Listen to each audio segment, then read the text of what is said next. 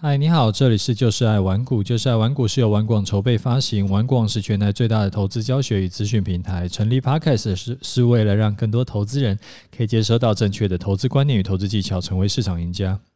我是楚狂人，今天是礼拜五，礼拜五呢，我们来看一下好书啊、之前讲过一本我觉得还不错的投资书，叫做《走进我的交易室》啊。之前有讲过第一章了。那第二章呢的内容其实很简单，核心的重点就是说，在你要踏入市场以前呢，你必须要先选好一个投资工具嘛。书里面主要提到的投资工具有三种，就是股票、期货跟选择权。然后它是有分别跟你说这三种的商品的优缺点，再让你自己选择。啊，一般来说啊，我们自己踏入市场其实很少。是我很少听到有人是一开始就选好说要做什么商品的，因为一开始哪知道什么是什么，都是人云亦云。可能家人都是买基金，我们就先买点基金，然后同事呢可能都在追名牌股票，然后我也跟着开户追一下。那我自己其实也是一开始呢是买基金，啊，后来没有多久就转成股票。然后后来做了股票，做了几年以后呢，才开始做期货。啊，做期货做了一阵子之后，陆陆续续有开始做一些选择权，但还是以期货为主。之后因为工作忙，所以说再慢慢的把期货放下，然后再回头会去回头去做股票。那后来更忙了，然后就连选股都没有时间，一天呢大概只能花一两分钟就看指数来判断多空。然后再买连接指数的多空的 ETF，就到现在，这中间横跨了大概二十几年之久。那我以三种商品，就是股票、期货、选择权都操作过的经验来跟你分享。我会建议啊，如果说你是只有操作一种商品的，你一定要花一点时间去研究、去学习另外两种商品怎么做。原因我之前的节目有跟你讲过，一来呢是各种商品适合的啊盘式不同，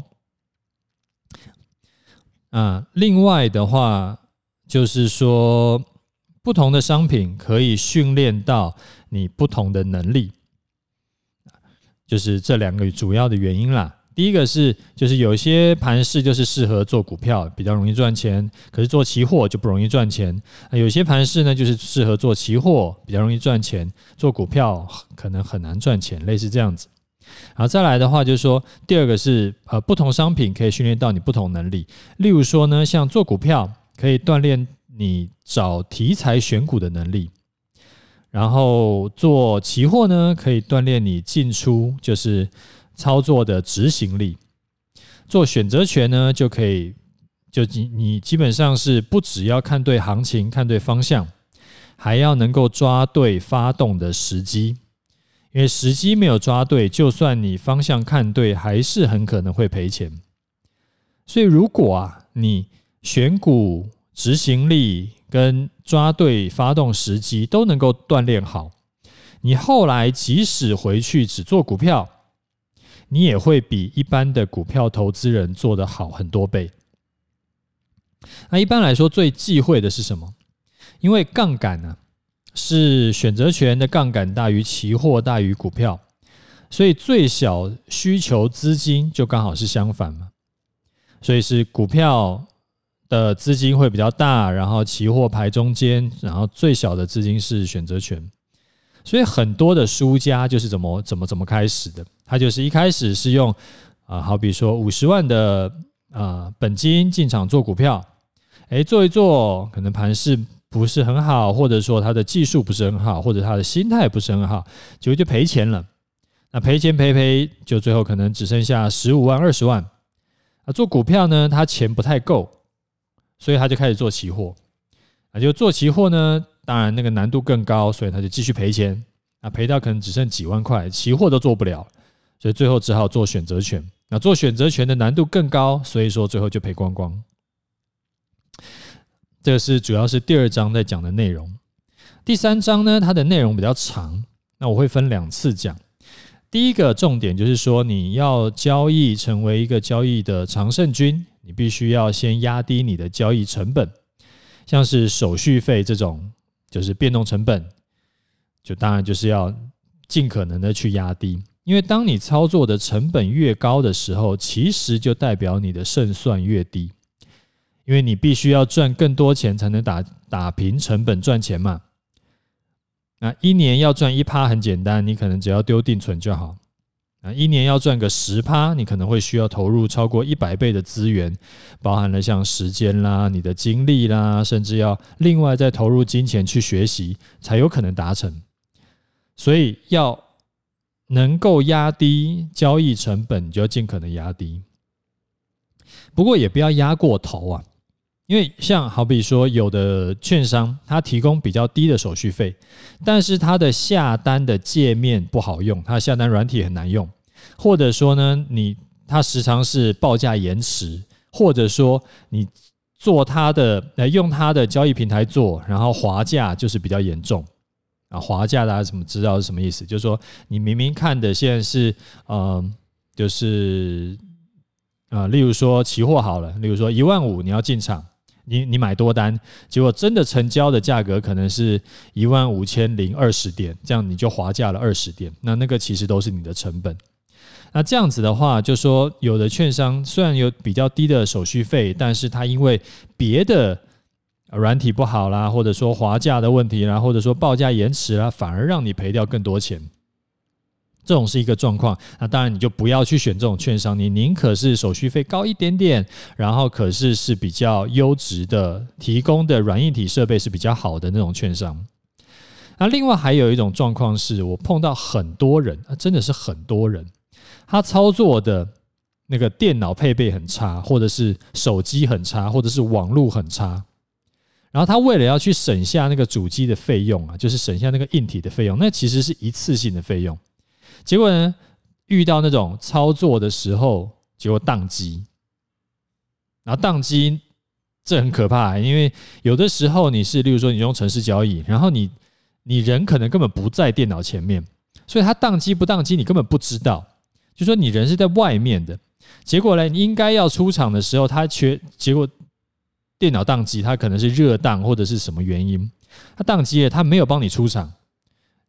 哇，这个很可怕，这个你可能就是一次多赔个几十点、上百点，甚至更多都有可能。那像大台、大台指期货，一点是两百块，你多赔一百点，那就是两万块钱，而且这只是一口。如果说做多口一点，那个就是好好多好多万了。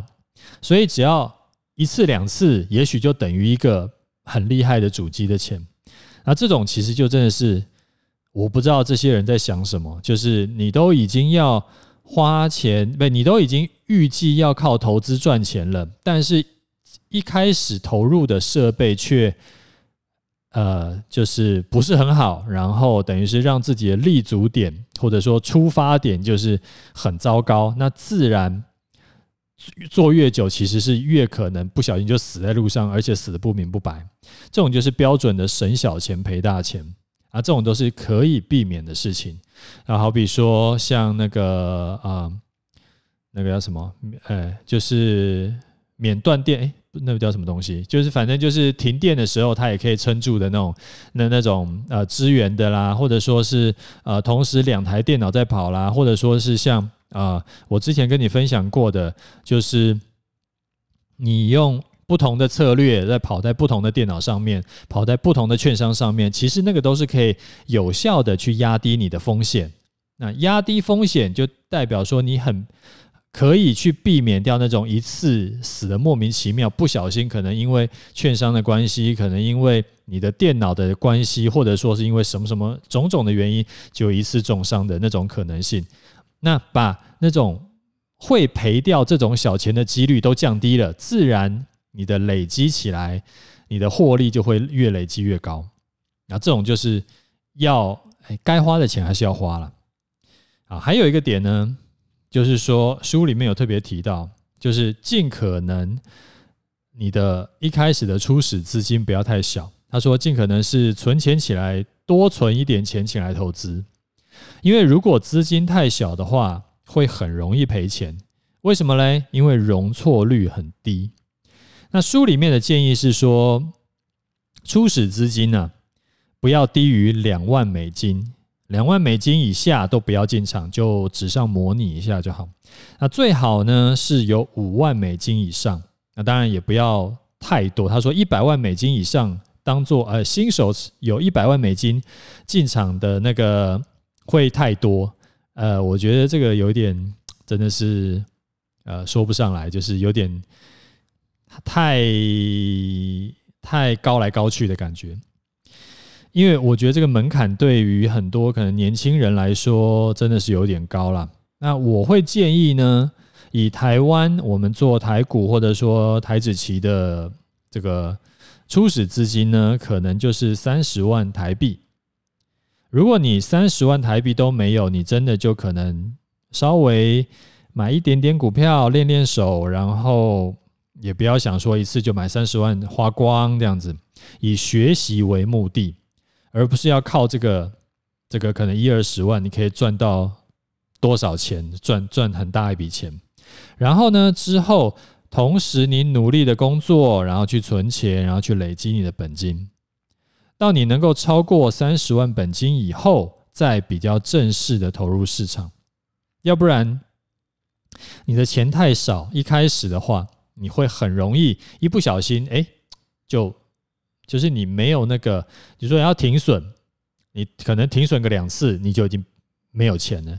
那这样子的话，要学习啦，或者说要之后真的是上手会，那个难度是很高的。好，接下来我们来讲盘势，就是我们这我们礼拜五呢，固定会讲一些，就是我觉得还不错的书，然后呃跟你分享。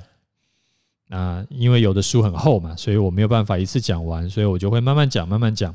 啊，总有一天会把它讲完的。啊，接下来我们来讲盘势。讲盘势之前呢，你先确定一下你有没有订阅，你有没有订阅这个呃我们的 Podcast。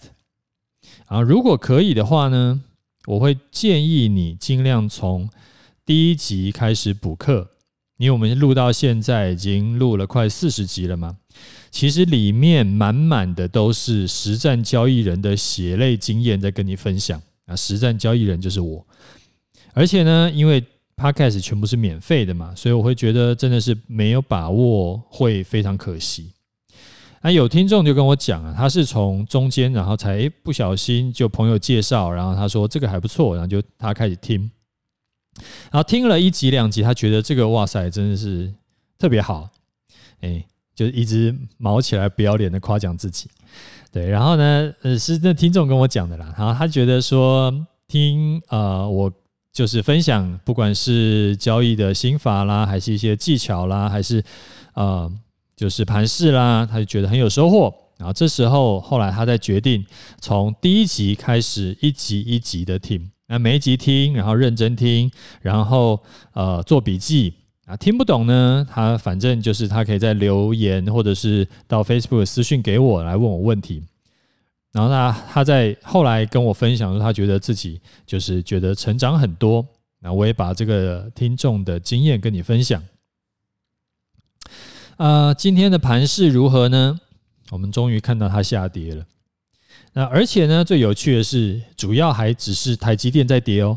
其实全市场上市上柜，呃，上涨的股票家数是比下跌股票家数要多四百家的。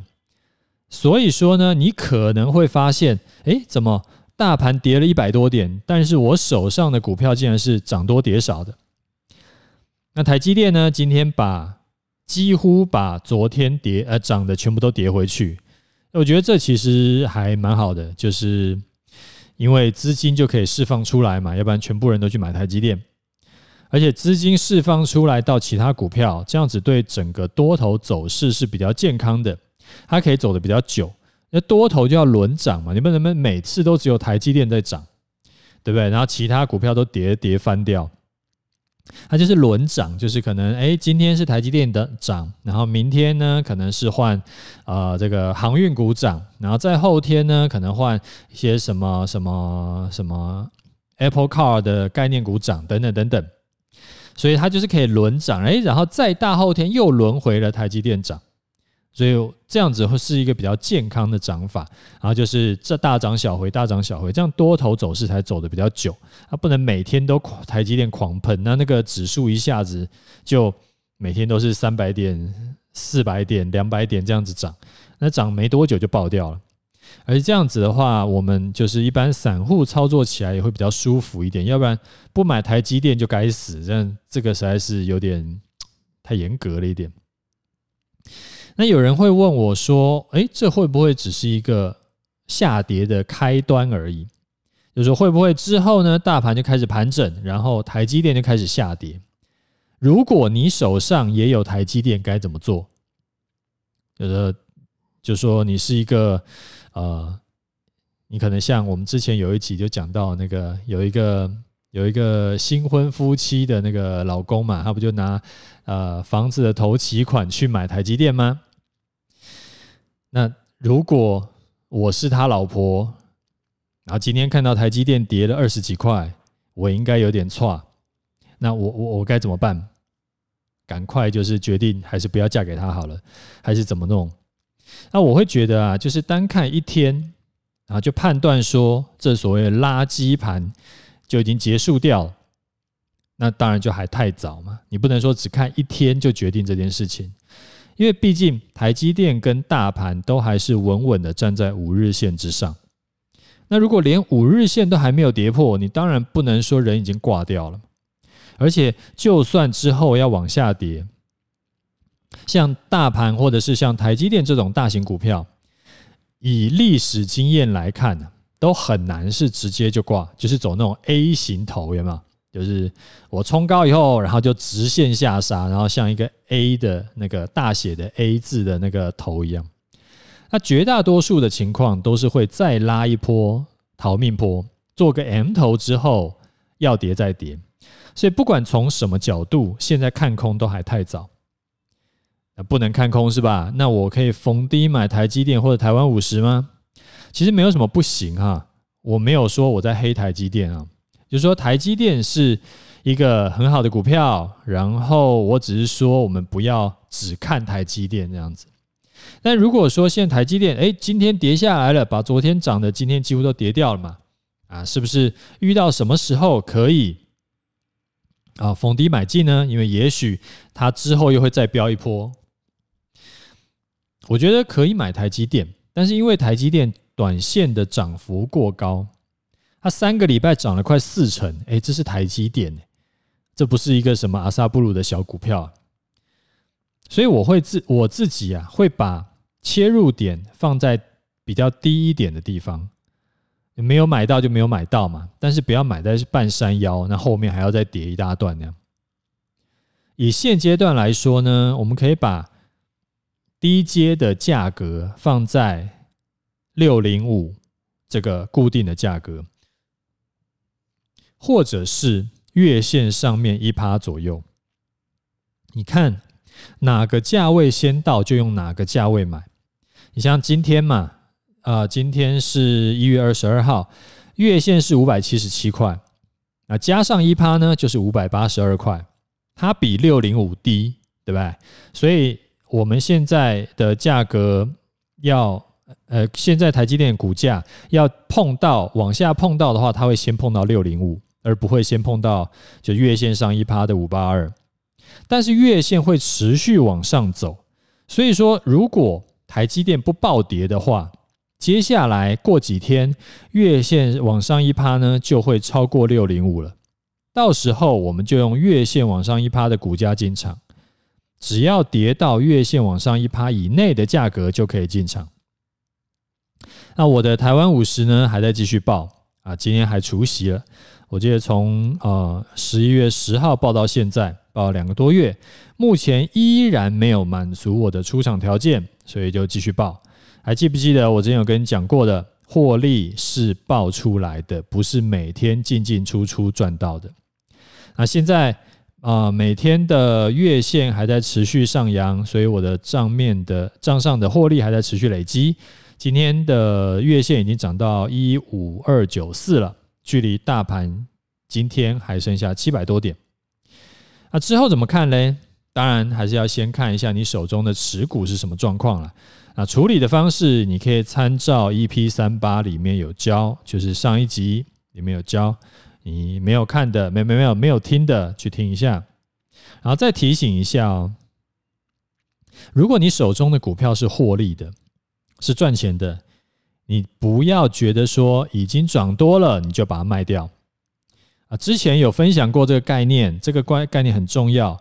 最近很多投资人会开始出清手上套牢多年的股票，例如红海。我们随便举例，例如说之前被套很久，我是买在一百块，然后现在好不容易突破一百块了啊，终于解套了。我不贪心，有赚就好，我就卖在一百一。结果呢，今天就一百二十一了。啊，这种状况非常常发生哈。那如果你想看，如果你卖在一百一，那之后涨到两百怎么办？没有什么不可能的事情。